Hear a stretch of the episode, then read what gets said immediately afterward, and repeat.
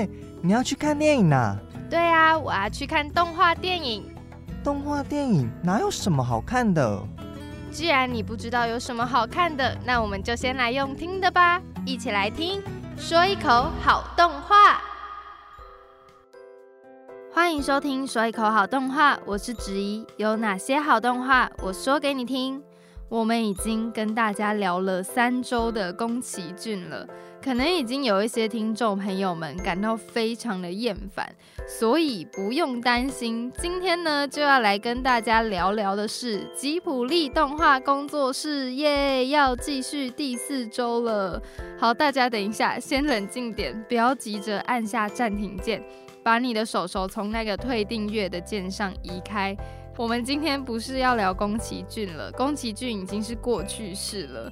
我们今天要来聊聊的是吉普力动画工作室的其他导演。可能听到这里，大家就开始满头问号，想说：哈，吉普力不是就只有宫崎骏一个导演吗？只要吉普力出品的那些动画电影，不都是宫崎骏导的吗？如果真的是这样，我想宫崎骏爷爷他应该会严重过劳吧。虽然现在他好像也是一个就是一头栽进动画里面的工作狂，没错。但是呢，他真的还有其他导演。今天我们就先让宫崎骏在旁边休息一下。我们要来聊聊的是吉普力的另外两位导演。当然啦，他还有这两位以外的更多导演。这就先跟大家卖个关子，下一集会跟大家继续介绍。今天呢，要介绍的这两位是谁呢？这两位呢，就是高田勋还有近藤喜文。听到高田勋这个名字，我相信如果有听上次宫崎骏系列的那三部曲的话，应该就会隐隐约约记得这个人的姓名。认真要说的话，如果没有高田勋，也不会有今天的吉普力工作室。因为呢，最一开始吉普力工作室有一个很重要创立它的原因，就是要来帮高田勋先生还债。高田勋呢，他是一个很妙的人。他除了当过导演以外，他本人也当过制作人。前面也有跟大家提到，他在《风之谷》第一次邀请他担任制作人这个角色的时候，他还做了一本笔记去说服阿敏铃木敏夫，跟他讲说他不适合当制作人。但事实上，他非常非常的适合。制作人根本就是他动画导演的另外一个天职，他的另外一条人生的康庄大道。他呢，除了担任刚刚所说的《风之谷》的制作人，还有担任过大家都非常非常熟悉的《天空之城》的制作人。高田勋他其实在担任制作人是非常非常厉害的，他可以很有效的掌握那一些制作的流程啊，让他可以准时上映啊，然后也让预算呢是在一个。不会亏本的状况下，不过呢，为什么会说他很妙？因为高田勋他就是属于换一个位子、换一个脑袋的人。他当导演就有非常严重的拖延症，拖延到连宫崎骏都说他是树懒的子孙。跟高田勋合作过的每一个制作人都常常会被高田勋的拖延，还有他个人一个很喜欢乱花钱的毛病，搞得头非常非常的痛。但是呢，虽然高田勋听起来是一个很任性的导演，没错，不过他还是累积了非常多的代表作品。而且这些代表作品都是具有非常大的知名度，也是具有一定的口碑的。光是他在吉普力动画工作室这一段期间里面，他就有《萤火虫之墓》、儿时的点点滴滴、平成离合战、隔壁的山田君和辉夜姬物语这五部，而且呢，他都是亲自担任动画导演。但是坦白说，这五部也很容易被误会是宫崎骏做的。像我之前高中的时候，我们学校的老师他就在介绍儿时的点点滴滴，他就说：“哦，这一部动画电影是宫崎骏导演的。”然后当下就直接被我们动画漫画研究社的社长举手纠正说：“这个导演明明就是高田勋。”我真的觉得那个时候那一位社长同学真的非常的帅。那高田勋的作品呢，虽然很常被以为是宫崎骏的，但其实他们两个人在作品的风格上还是有很大的差异。高田勋他本人他比较重视写实，他也不会像宫崎骏一样把动画当成自传在做，比较不会把自己或是观众带入动画中的任何一个角色，而是用一个比较客观第三人称的角度来看整部动画电影。高田勋他还有一个很神奇的技能，就是他本人是一个整理笔记魔人。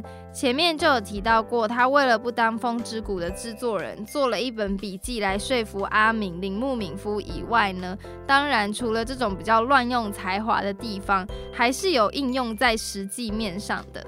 像是他自己在导演儿时的点点滴滴这个动画电影里面，他有一个片段是他们在采集一种红花的植物。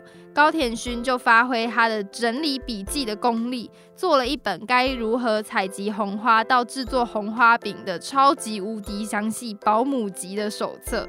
说到这里，其实我自己也好想要有高田勋那种整理笔记的技能哦，这样子我就不会每次在写说一口好动画的脚本的时候，都会盯着空白的 Word 档发呆一阵子了。说了高田勋这么多呢，接下来我们要来聊聊另外一位。这一位导演呢，他是从粉丝一路追星成功的迷弟担当近藤喜文。其实称他是迷弟有一点点太夸张啦。但是呢，他之所以会踏上动画这一条路，启蒙他的动画就是高田勋和宫崎骏一起制作的《太阳王子霍尔斯的大冒险》。所以呢，他也是满怀着热血和抱负进入吉普力的。他本人在动画制作的表现，也是深受他自己崇拜的两位偶像宫崎骏和高田勋的肯定。当初宫崎骏在制作《龙猫》的时候啊，高田勋刚好也正在制作《萤火虫之墓》。这两位吉普力的大前辈、大导演，就为了要让近藤喜文加入自己的制作团队，大吵了好几次，甚至都快要打起来了。最后呢，也不知道高田勋他是怎么样说服近藤喜文的。反正到最后，近藤喜文呢还是去了高田勋的团队。我想宫崎骏那个时候他应该已经气到快发疯了。但从这个小事件就可以看得出来，近藤喜文他的功力是非常受到肯定的。除此之外，他本人还是一个很好很好的好好先生，大家都非常非常的喜欢他。所以在吉普力工作室里面呢，他算是一个吃得很开的动画师。当时吉普力工作室也在积极的寻找所谓的第三位导演。为什么会说是第三位呢？因为吉普力的黄金招牌其实就是宫崎骏跟高田勋。但是毕竟呢，一个工作室如果要能稳定，每年都至少要推出一部动画电影。如果只靠宫崎骏和高田勋这两位爷爷级的导演在撑的话，可能迟早有一天会出大事。所以他们就也找了很多有点名气的导演来试试看做吉普力动画，包括细田守，还有前面有提到一直在 diss 宫崎骏的押井守。但是呢，其实结果不太理想。像是前面就有提到，细田守他原本要做霍尔的移动城堡，结果又被宫崎骏抢去做，所以他们基本上这个往外找的计划是大失败。不过他们就发现了一件事情：，与其找远在天边的近，在眼前的不是更好吗？就开始有近藤喜文是吉卜力下一代的接班人这样子的传闻，渐渐的在动画圈里面传开。近藤喜文先生，他其实在吉普力里面，他只有一部是亲自担任动画导演的作品，这个作品就是《星之谷》。这部作品呢，押井守自己在我前面有介绍的那一本书里面，他就有说，这是唯一一部吉普力动画里面完全没有宫崎骏的影子的。坦白说，近藤喜文完全不受宫崎骏影响，发挥他自己的风格。无论他电影到底是怎么被评价啦，但就这个方面来看的话，其实就可以看出近藤喜文他自己是拥有那个独当一面的气势跟魄力，也有那一个能力的，不会受到宫崎骏那样子大前辈所左右。说到这边，大家有没有就在开始想说，那既然这样子的话，为什么近藤喜文他只导演过一部吉普力动画呢？他不是要成为接班人吗？应该要多给他一点工作的机会，给他一点实战的经验，让他可以开始慢慢建立他的口碑，以利之后来接班呢？是因为呢，在《星之谷》的上映的三年后，一九九八年，近藤喜文他就在年仅四十七岁的时候就过世了。其实真的非常可惜啦，没办法继续看到他的更多精彩的作品。虽然听起来很悲痛，不过之后森田宏信导演所做的《猫的报恩》就另外一部的吉普力动画电影，其实它就是近藤喜文的这一部《星之谷》的衍生作品。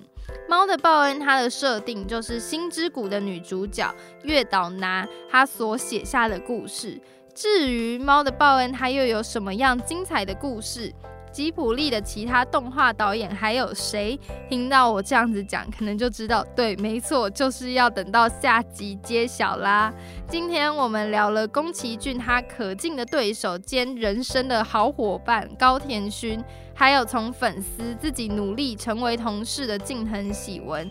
如果想要再听更多关于吉普力的故事，就别忘了按下订阅键，就不会错过新的一集更新喽。也欢迎到 IG 和脸书搜寻“说一口好动画”或是 “Tell Me an Anime”。追踪按赞，当然也可以在这一集的节目预告贴文下方留言，或是在收听平台的留言区留言，和我一起讨论吉普力的各种事情。谢谢大家收听今天的说一口好动画，有哪些好动画我说给你听。我们下周见，大家拜拜。